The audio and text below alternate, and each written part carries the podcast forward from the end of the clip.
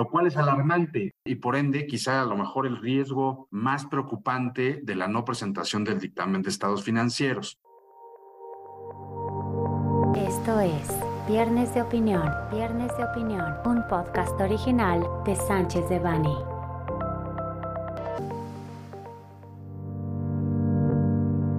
Excelente día tengan todas y todos. Agradecemos de su amable tiempo. Gracias por acompañarnos en este viernes de opinión de Sánchez de Bani. Les habla Eduardo Madrigal Aguirre del área de práctica fiscal y me acompaña Emilio García Vargas, socio industrial del mismo grupo, ambos especializados en el área del litigio. El motivo del presente podcast es hablarles de la obligación de dictaminar estados financieros, así como que conozcan los riesgos y alternativas que tienen los contribuyentes por la no presentación de los mismos. Emilio, te saludo, espero que estés muy bien. Como tú bien sabes, esta figura es antiquísima, data de 1959 en el ordenamiento jurídico mexicano y prácticamente como toda figura de carácter sustantivo ha sufrido múltiples mutaciones, por lo que algunos contribuyentes pueden encontrarse más o menos familiarizados con la misma. Sin embargo, ¿podrías por favor hablarnos de cuáles son las generalidades de esta institución en la legislación vigente?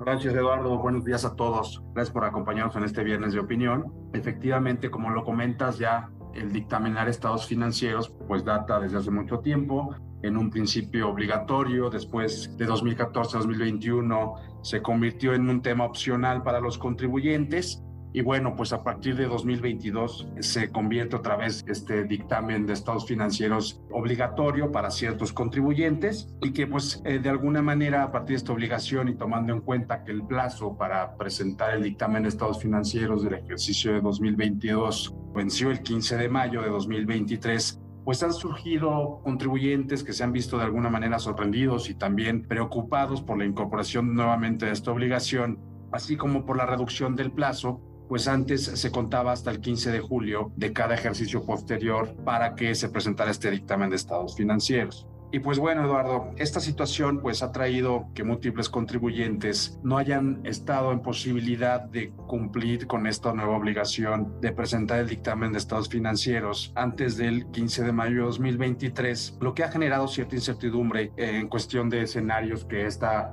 omisión del cumplimiento de la obligación pudiera traer. Bajo el panorama que comentas, Emilio, ¿quiénes son los sujetos obligados a dictaminar sus estados financieros? Los obligados en términos del artículo 32A del Código Fiscal de la Federación son las personas morales que tributen en términos del título 2 de la Ley del Impuesto sobre la Renta, que en el último ejercicio fiscal inmediato anterior declarado hayan consignado en sus declaraciones normales ingresos acumulables para efectos del impuesto sobre la renta iguales o superiores a un monto equivalente a 1.779 millones aproximadamente así como aquellas que al ser el ejercicio inmediato anterior tengan acciones colocadas entre el gran público inversionista en bolsa de valores. Ahora, por favor, ¿podrías platicar cuál es la postura del SAT al respecto? Digamos, ¿qué mecanismos ha utilizado para presionar a los contribuyentes a cumplir con esta obligación?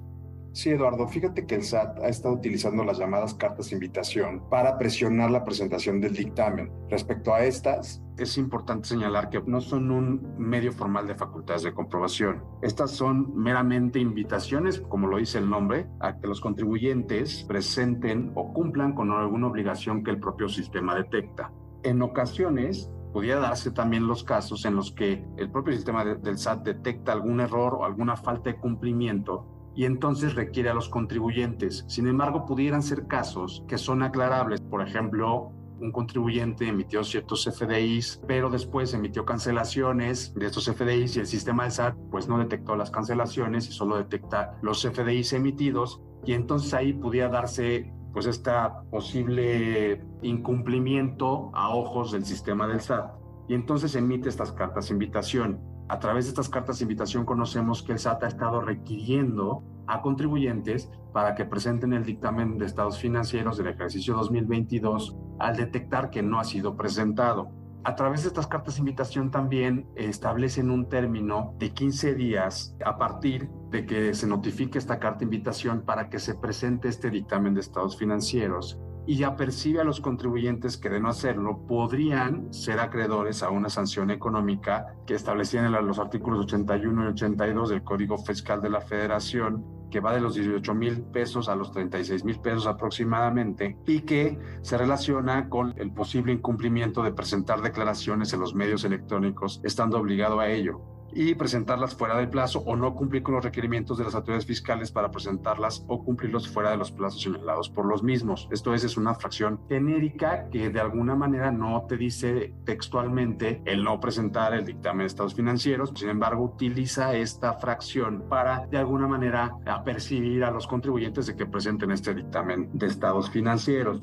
Aquí me gustaría hacer un paréntesis, pues efectivamente muchos contribuyentes, incluso a través del Colegio de Contadores Públicos, estuvieron solicitando en su momento una prórroga para presentar este dictamen de estados financieros. Sin embargo, el SAT señaló que no procedía ampliar el plazo para presentar el, el dictamen de estados financieros, que vencía el 15 de mayo de 2023. Sin embargo, pues empiezan a emitir estas cartas de invitación dando este plazo de 15 días adicionales, incluyendo un apercibimiento o, o posible multa.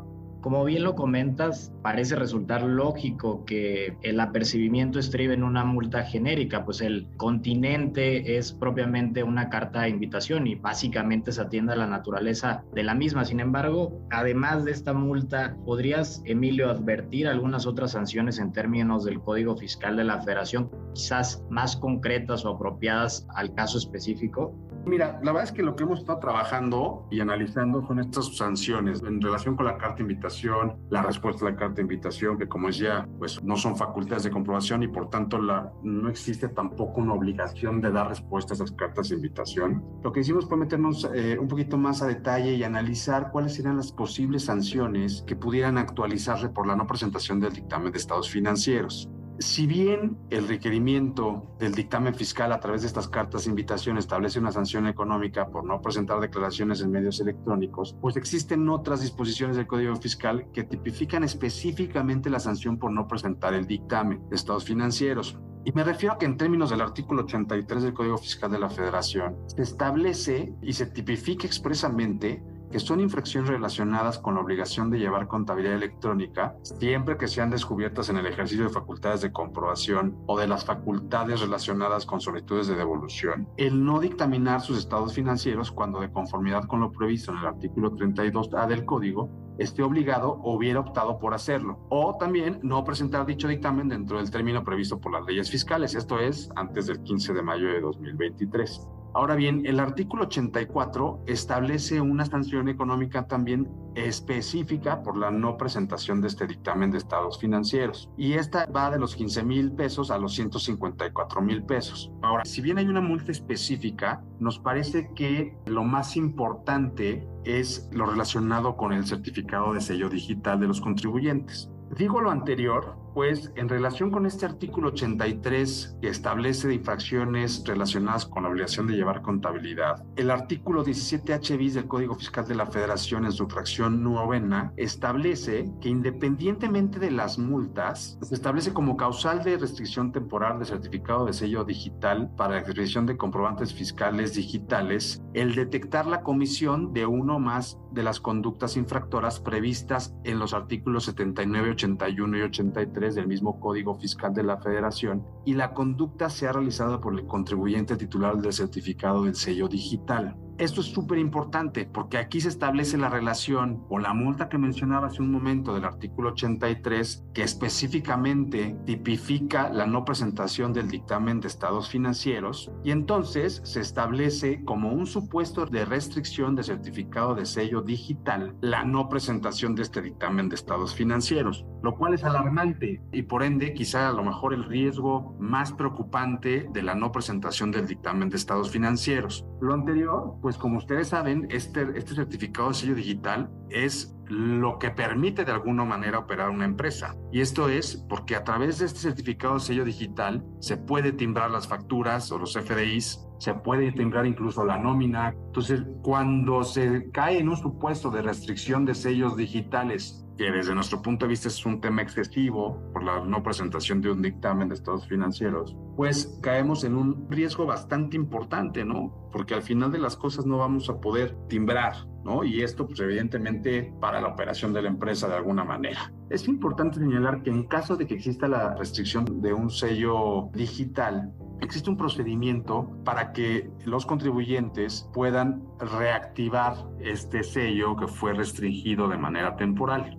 Esto es a través de un procedimiento de aclaración y que tiene que estarse presentando dentro de los 40 días siguientes al que fue restringido el sello. Ahora, evidentemente, lo que no buscaría una empresa es que tardase 40 días en presentar su aclaración, ¿no? Evidentemente es un tema inmediato. Sin embargo, a través de este, de este procedimiento de aclaración, pues pueden presentarse pruebas a fin de que al día siguiente de la solicitud de aclaración el sello se restablezca. En teoría, con presentar esta aclaración, el sello digital debería restablecer dentro del día siguiente y eso permitiría a las empresas continuar trabajando o continuar utilizando su certificado de sello digital que había sido restringido de manera temporal. Sin embargo, aquí viene una cuestión bien importante. Como es una solicitud de aclaración y tenemos que presentar pruebas, en el caso de que el dictamen de estados financieros no esté listo y no se presente como prueba dentro de esta solicitud de aclaración, pues evidentemente la resolución a esta aclaración pues será la, la cancelación de este certificado de sello digital. Esto es, en definitiva, dejar sin efectos este certificado de sello digital y entonces ahí sí, pues el certificado quedaría sin efectos y no podría utilizarse para la emisión de CFDIs, etcétera, ¿no? Para que yo pueda volver a obtener un certificado de sello digital nuevo, tendría que tramitarse una vez cumpliendo con esta omisión en la que incurrió el contribuyente respecto de la presentación del dictamen. Es importante señalar que, por ejemplo, en el caso de nómina, pues no voy a poder timbrar la, la nómina. Esto no indica que no pueda pagar. Sin embargo, pues esta nómina no va a ser deducible. Entonces ahí es donde genera además un impacto económico en caso de no poder subsanar la obligación presentar el dictamen y obtener un nuevo certificado de sello digital para poder timbrar. Entonces, pues es un tema que, que sí nos parece de inicio el más importante, el riesgo más alto, por así llamarlo, aunque pueden existir otros riesgos, ¿no? Adicional a lo que comentas, ¿ves alguna implicación en materia de tratados para evitar la doble tributación? Sí, sí, Eduardo, fíjate que se ha hablado del tema, ¿no? En diferentes foros. Y sí, efectivamente pudiera existir un riesgo también ahí, ¿no? En la aplicación de tratados. En caso de pagos a residentes en el extranjero, puede ser asistencia técnica, regalías, servicios. Efectivamente, la no presentación del dictamen podría ocasionar la inaplicación de estos beneficios del tratado. Ahora es importante señalar que la afectación de la inaplicabilidad de los beneficios del tratado sería en perjuicio del residente en el extranjero por el cumplimiento de una sociedad mexicana. Por lo que en caso de que existiera esta situación o sectorizar esta situación, pues sí consideramos que habría elementos de defensa sólidos. ¿Consideras que este incumplimiento podría tener repercusiones, valga la redundancia, en la opinión de cumplimiento de obligaciones fiscales de los contribuyentes? A ver, este es un tema quizá más general. La no presentación del dictamen fiscal sí pudiera, en nuestra interpretación, traer como consecuencia la emisión de la, de la opinión de cumplimiento de obligaciones fiscales en sentido negativo. No obstante, y aquí sí abro paréntesis, no obstante, dentro de las causales para la emisión de la opinión de cumplimiento en sentido negativo del artículo 32D del Código Fiscal de la Federación, no se encuentra la no presentación del dictamen de estados financieros. El Servicio de Administración Tributaria podía presionar la presentación de este dictamen a través de esta opinión negativa al considerar el supuesto de falta de presentación de declaraciones o avisos, el supuesto genérico que establece el propio 32. En caso de que el SAT emita la opinión de cumplimiento en sentido negativo, también podría ocasionar que los clientes se rehúsen a pagar las facturas correspondientes hasta en tanto se entregue la opinión positiva de, cumplimiento de obligaciones bajo el temor de que el SAT les pueda considerar no deducibles y acreditar los impuestos que deriven de dichos comprobantes. Entonces, pues aquí también es otro punto que yo creo que el tema de opinión de obligaciones fiscales sería más en un tema de presión por, por parte del SAT para presentar este dictamen, pero si bien no existe un supuesto claro de que la opinión de cumplimiento de obligaciones debe emitirse en sentido negativo, o que se encuentre expresamente tipificado, pues también traemos esas fracciones genéricas donde hablan de no presentar declaraciones o avisos de manera general. Entonces, podría existir el riesgo también, pues habría que tomarlo en consideración, ¿no?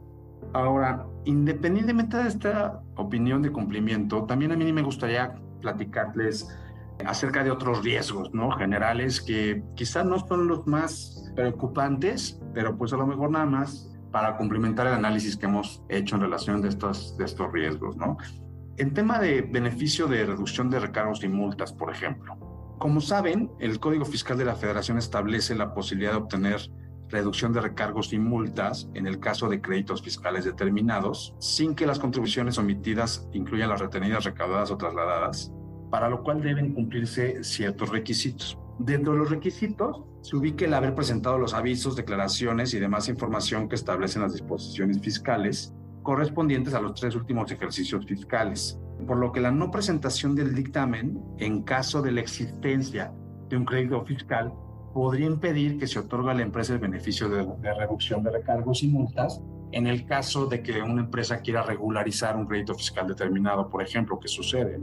En estos supuestos, yo no podría tener acceso a una tasa reducida de recargos o a la reducción de, la multa que, se fuera, que fuera determinada a través de un crédito fiscal, porque se pudiera actualizar otro supuesto general relacionado con el no haber presentado los avisos, declaraciones y demás información que establecen las disposiciones fiscales. Entonces, pues también ahí es un punto que también encontramos que pues podría ocasionar algún efecto económico en perjuicio de las empresas por la no presentación de este dictamen de estados financieros.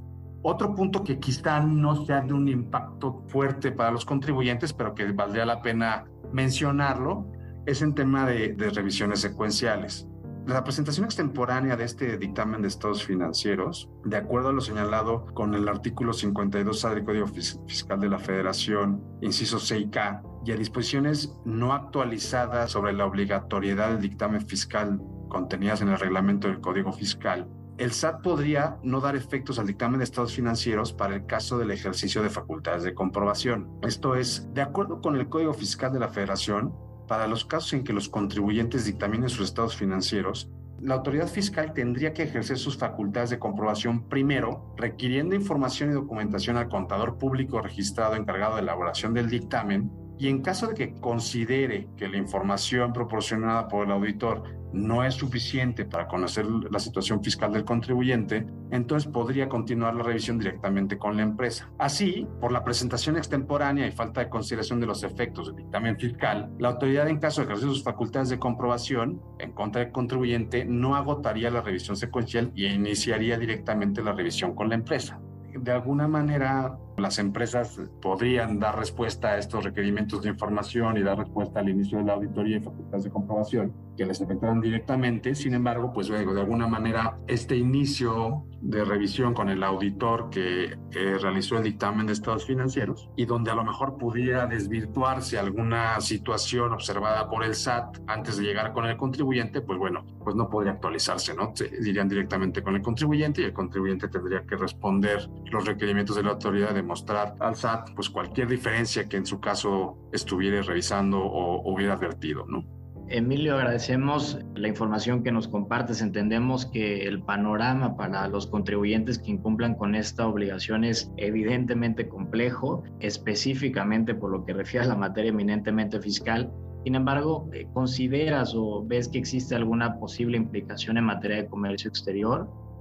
Fíjate que a reserva de luego invitar a un viernes de opinión a nuestros amigos del Grupo de Práctica de Comercio Exterior del despacho, sí podemos anticipar que las reglas generales de comercio exterior para 2023 establecen la suspensión del padrón de importadores a quienes introduzcan o extraigan mercancías del territorio nacional que no hubieran presentado las declaraciones de los impuestos federales o cumplido con alguna obligación fiscal, ¿no? Y aquí regresamos a lo mismo, ¿no? De lo que vemos de las otras obligaciones que, o, o los otros riesgos, discúlpame, que vertimos, que recaen en supuestos generales de las disposiciones fiscales en cuestión de no presentación de declaraciones, de no presentación de avisos o cumplido con alguna obligación fiscal. Esto es, no te establece exactamente por la no presentación del dictamen de estados financieros, sin embargo, pudiera englobarse en estas disposiciones generales que establecen la no presentación de declaraciones de impuestos federales o cumplido con alguna obligación fiscal. Y pues bueno, en realidad, Eduardo, pues estos son los riesgos que estuvimos revisando, que advertimos que pudieran actualizarse, que nos parece son importantes de conocer, de estar de alguna manera al pendiente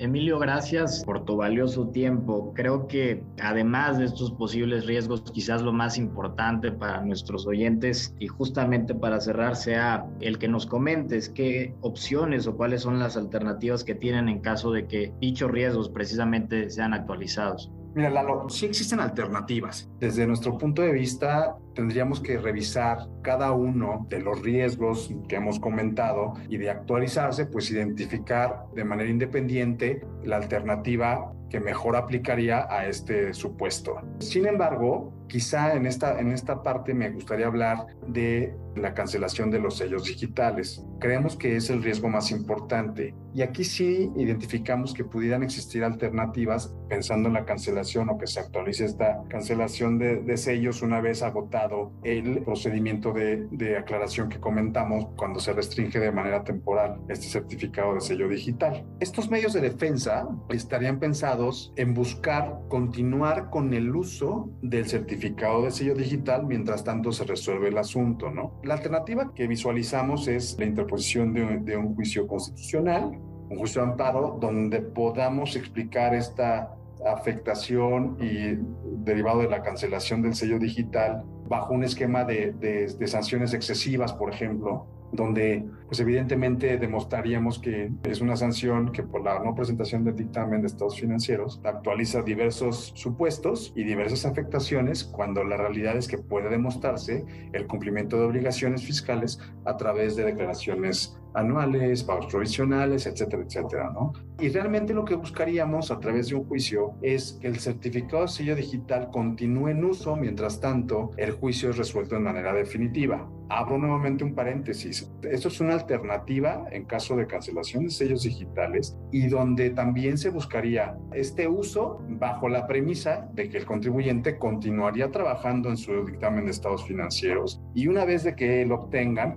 pues se presentaría ante la autoridad fiscal para cumplir con esta obligación que ha sido requerida por el SAT. Evidentemente, de contar ya con el dictamen de estados financieros y su presentación, pues sería incluso más sencillo demostrarle a un juez que la empresa ha cumplido con la obligación y que por tanto debe permanecer o continuar con el uso de ese certificado de sello digital. O bien que se autorice la emisión de un nuevo certificado digital en caso de que se considere que ya no puede ser reactivado uno que fue cancelado. Estos son los supuestos que vemos. Sin embargo, pues bueno, eh, la recomendación también es presentar a la brevedad el dictamen de estados financieros en cumplimiento a lo que dispone el Código Fiscal de la Federación. Con gusto podemos abundar en estas alternativas en caso de que, de que así lo requieran. Quedamos a sus órdenes para cualquier comentario adicional, a cualquier duda que pudieran tener respecto a este podcast de Viernes de Opinión. Gracias y hasta luego. Les recordamos que este material representa una opinión, por lo que no puede ser considerado como una asesoría legal. Para cualquier duda o comentario sobre este material, contacte a Emilio García Vargas, egarcia.sanchezebani.com, Eduardo Madrigal Aguirre, emadrigal.sanchezebani.com.